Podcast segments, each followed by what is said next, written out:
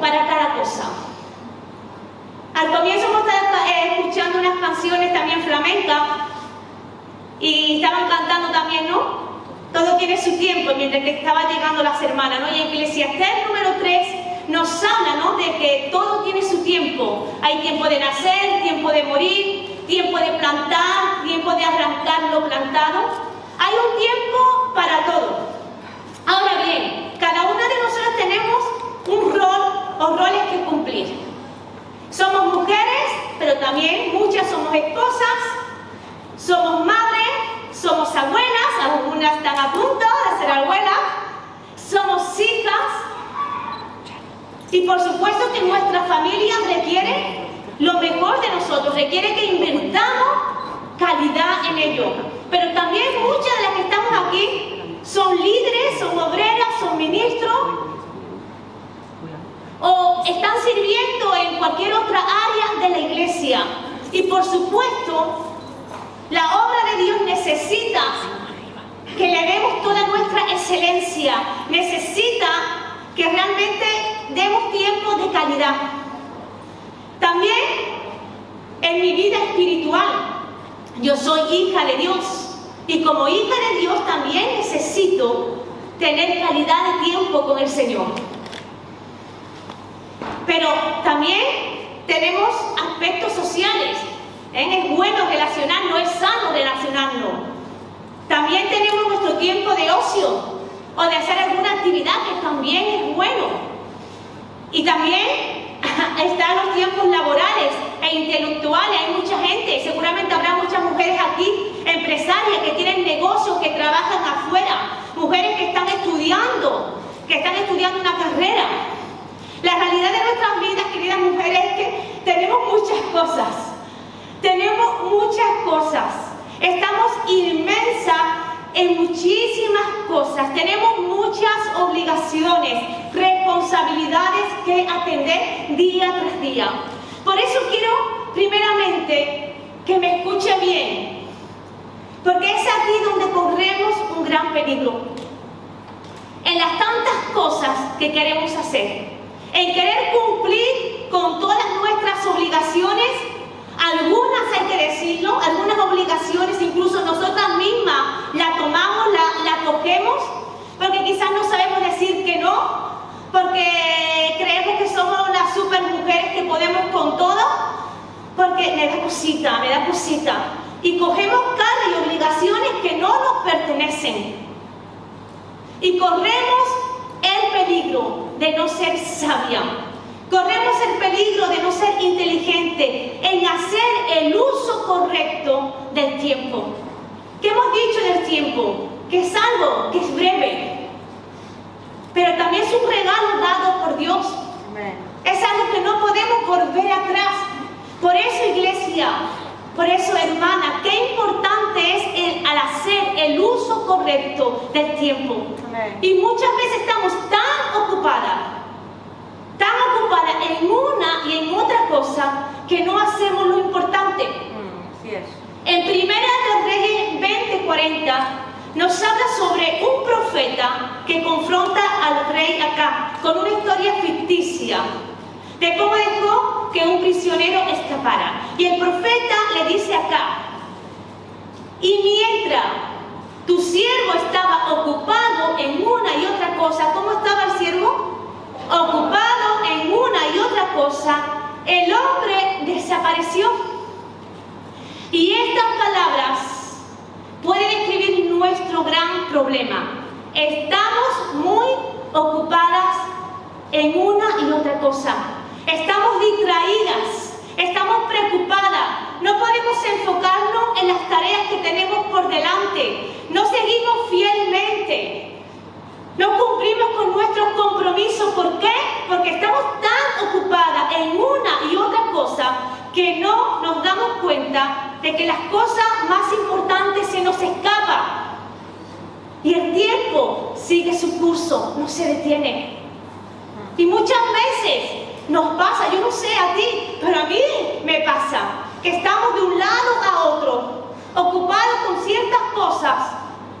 Y hay cosas que, que realmente le tenemos que dar ese uso correcto y por estar distraída se nos escapa. Y una vez que se escapa ya no vuelve. Por eso hoy deberíamos de meditar y reflexionar de cómo estamos administrando nuestro tiempo. Hemos dicho que administrar es hacer un uso inteligente del tiempo. ¿Cómo estoy yo usando el tiempo de mi vida, el día tras día, las 24 horas que el Señor nos da? ¿Cómo estoy yo usando mi tiempo? Y aquí es la importancia, ¿no? De administrar el tiempo, el hacer el uso correcto del mismo. Porque si no podemos estar de un lado para otro. Y no vamos a ver el fruto. Nos vamos a desgastar nos vamos a desanimar en el intento. Yo no sé si alguna de ustedes se siente identificada así, pero a mí me ha pasado muchas veces. Que me he estado esforzando, pero por no hacer un uso correcto de ese tiempo, no estar poniendo primero lo que tengo que tener primero en mi vida. He metido muchas las equivocaciones y me he visto frustrada porque no he podido lograr lo que yo quería lograr. Para ello debemos establecer prioridades. ¿Qué tenemos que establecer? Prioridades en nuestras vidas. Y aquí podría hablar de muchas cosas. Podría hablar de la familia, de una misma, porque es muy importante querernos. Es muy importante, mujeres, cuidarnos. También podríamos hablar de lo social, porque es bueno relacionarnos con más personas. En lo laboral es bueno y necesario trabajar me quiero centrar en algo porque que creo que es lo principal. Quizás todo esto está muy bien y lo dejo ahí quizás para, para otro estudio en otra ocasión, porque yo no tengo ninguna varita mágica, ni tampoco te voy a aconsejar un libro de autoayuda. Pero lo que sí puedo darte es algo que debe hacer sin falta. Algo que debemos hacer cada una sin falta y es acercarse más a Jesús. Amén. Acercarse más a Jesús. Que Él sea tu prioridad. Que Él sea tu prioridad, que Él sea tu centro. Y cuando hablo de centro, te quiero decir que Dios gobierne toda tu área de tu vida. Que Dios gobierne todo, que Dios gobierne todo tu corazón, que Dios te gobierne como hija, que Dios te gobierne como madre, que Dios te gobierne como esposa, como trabajadora, como mujer. Que Él sea el centro, que Él sea el protagonista de nuestras vidas día tras día. Tenemos que acercarnos a Jesús, porque de Él emana la vida. Tenemos que acercarnos a Jesús porque de Él vamos a hallar todo lo que nosotros necesitamos. Que Él sea tu prioridad, que Él sea tu centro. Y si somos capaces de invertir nuestro tiempo, hacer un uso correcto en nuestro tiempo, vamos a ver también cómo esas cosas importantes en nosotros las vamos a poder manejar mucho mejor. Porque sabes cuando Dios está gobernando tu vida, cuando tú te acercas a Jesús y Dios y puedes sentir su amor, comienzas a buscarlo y puedes sentir su presencia. Él comienza a hablar a tu vida y a tu corazón. Sabemos que en la palabra tenemos todo lo que podemos eh, necesitar como mujer. Cuando realmente vamos a Él y Él nos llena, Él nos habla, vamos a ser capaces de poder abarcar las otras áreas, como esposa, como madre, como estudiante, como trabajadora. El Señor nos va a capacitar para poder hacer nuestra labor y poder usar ese, ese tiempo correcto para la gloria del Señor. Amén. Quiero leeros una, una historia muy conocida por la mayoría de nosotros, que está en Lucas 10, 38, 42, porque creo que simplifica muy bien el poder buscar a Dios como lo primero. Y dice que aconteció, Lucas 10, del 38 al 42, aconteció que yendo de camino entró en una aldea y una mujer llamada Marta les recibió en su casa. Ella tenía una hermana que se llamaba María, la cual sentándose a los pies de Jesús oía su palabra. Pero Marta se preocupaba con muchos quehaceres y acercándose dijo, Señor, ¿no te da cuidado que mi hermana me deje servir sola? Dile pues que me ayude. Respondiendo Jesús le dijo, Marta, Marta, afanada y turbada estás con muchas cosas pero solo una cosa es necesaria y María ha escogido la buena parte, la cual no le será quitada. Sabemos que María y Marta eran amigas y seguidoras de Jesús, juntamente con su hermano Lázaro. Y Jesús va a casa de, de María, va a casa de Marta, y cuando Jesús entra, Marta de momento comienza a estar inquieta con todos los detalles para atender a Jesús. Ella era una buena anfitriona. Y quiero destacar esto porque ella no está distraída con su móvil llamando a, a quien sea, ¿no? A su mejor amiga. Ella no está paseando, ella no está viendo un vídeo. Ella está sirviendo. Ella está haciendo lo que creía que tenía que hacer. Pero ella te da cuenta que su hermana María no está con ella sirviendo, sino que su hermana María decide ponerse a los pies de Jesús y comenzar a escucarle. A lo que María, al ver que su hermana no está ayudándole, ella piensa, seguro que si Jesús, cuando vea lo que aquí ocurre, me va a dar la razón. Pero no fue así, Jesús no, no le da la razón cuando ella expone su queja. Y Jesús comienza repitiendo su nombre dos veces. Le dice, Marta, Marta, estás afanada y turbada con muchas cosas, pero solo es necesaria una cosa. María ha elegido la mejor parte, es decir, está sentada a mis pies para aprender y adorar. Y no voy, no voy a quitar de ella esa parte. Marta no estaba haciendo nada malo, al revés, ella estaba haciendo algo que, quizás, si me hubiera tocado a mí, igual yo también estaría queriendo ponerle a, Jesús un buen plato de comida a la mesa. María no estaba haciendo nada malo, solo que se estaba alejando de lo que es mejor. Estaba tan preocupada con la mesa que le estaba dando a Jesús sus obras espirituales. Y sabe, eso es lo que lo que le damos a Dios cuando no mantenemos en el primer lugar lo que es primero. ¿Y qué es primero? Jesús. El Señor es lo primero en nuestras vidas. El poder conocerlo más y más. El poder usar nuestro tiempo para decir, no, lo primero es Jesús. Y apartar ese tiempo para estar con Él, como estaba María. Él debe ser la prioridad en tu vida. Tenemos que creer que oír de Dios en nuestras vidas es la mejor porción diaria que podamos tener. Tenemos que creer que la oportunidad más significativa ante nosotros cada día es la oportunidad de sentarnos a los pies de Jesús. Cuando Jesús es nuestra prioridad, las demás cosas, Dios nos va a ayudar. Cuando Dios es nuestra prioridad, Dios nos va a sorprender, hermanas.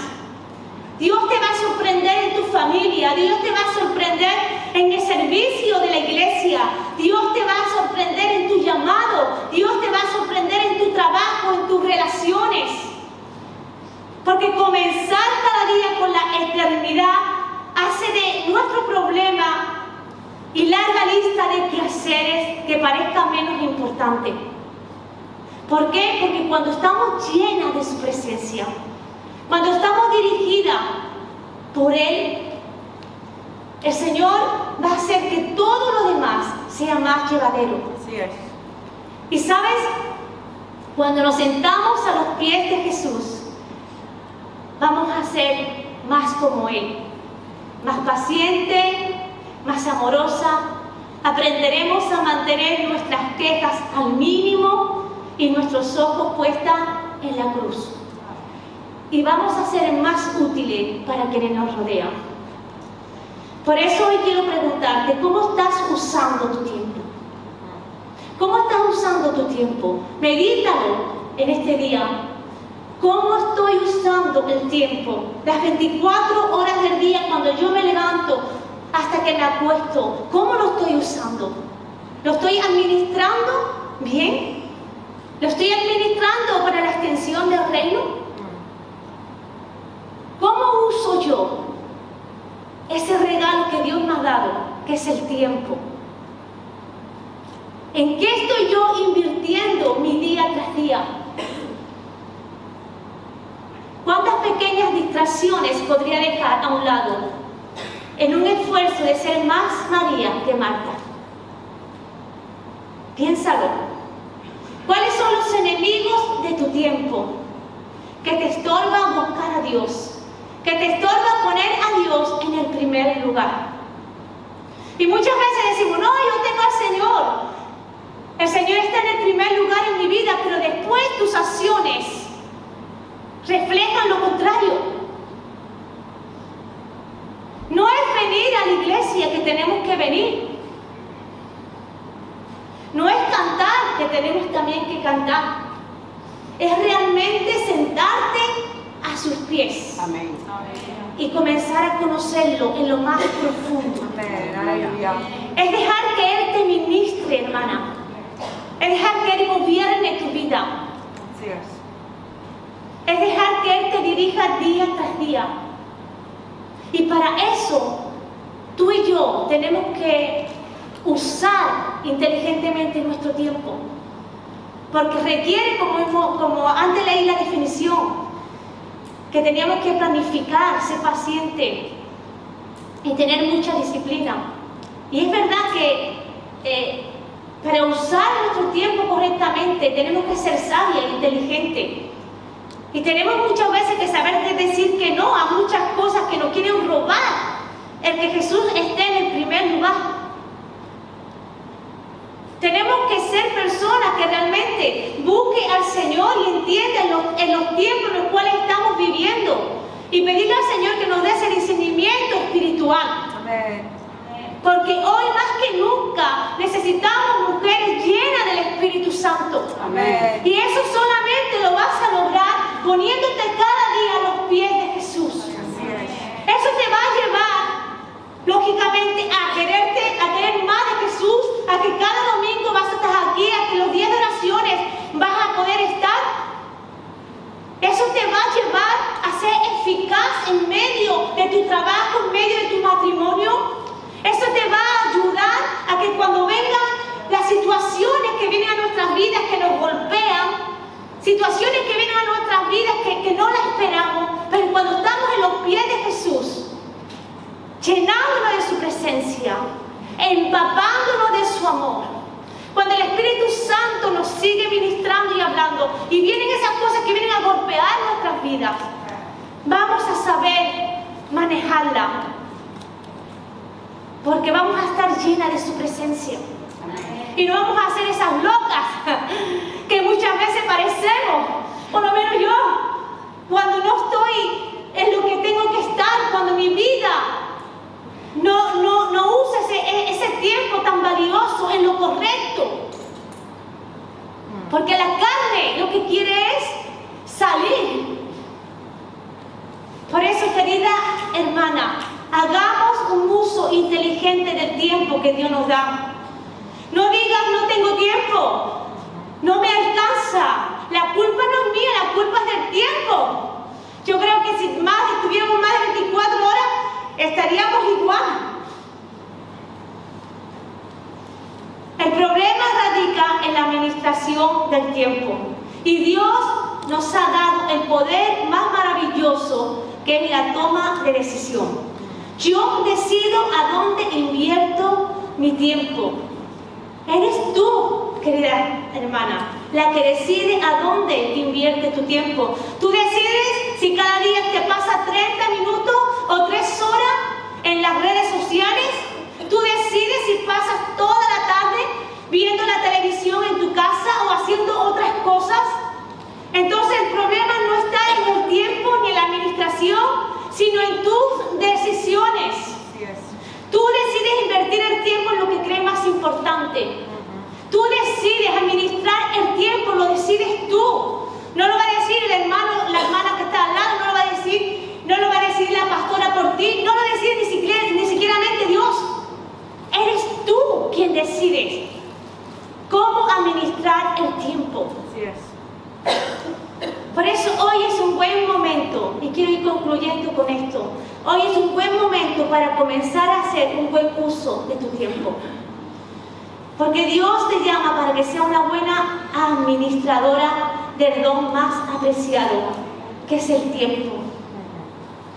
Dios te está llamando para que realmente ponga prioridades en tu vida. Mira, yo no sé tu día a día. Yo no sé lo que, lo que ocurre en tu casa ni en tu hogar. Yo sé lo que pasa en el mío.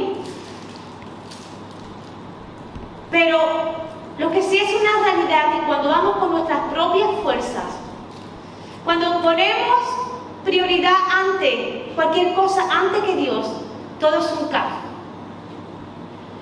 Aún se llame familia, aún se llame trabajo, sea lo que sea, todo es importante, entenderme bien. Pero lo primero tiene que ser Jesús en nuestra vida. Lo primero es sentarnos a sus pies y conocerle más. Porque no hay tiempo. Yo creo que buscamos al Señor, buscamos al Señor y decimos, wow, quiero más del Señor. Y nos podemos llevar toda la vida buscando al Señor y nos damos cuenta que no conocemos nada, que necesitamos más del Señor. Hasta que no estemos delante de su presencia y podamos ver, ¿no? contemplar toda su gloria. Toda su gloria. Por eso el Señor te dice hoy, haz un buen uso de tu tiempo. Un tiempo que yo te he dado. Un tiempo que yo te he regalado. Él es el Dios de la vida. Él es el Dios de la muerte. Si estamos aquí es porque Dios tiene un propósito con cada una de nosotras. Nos podemos descuidar muchísimas veces. Marta no estaba haciendo nada malo, pero no estaba haciendo lo importante. Y yo estoy segura que ese Marta, Marta, no era una reprimenda en el sentido de te vas a enterar, porque Jesús amaba a Marta.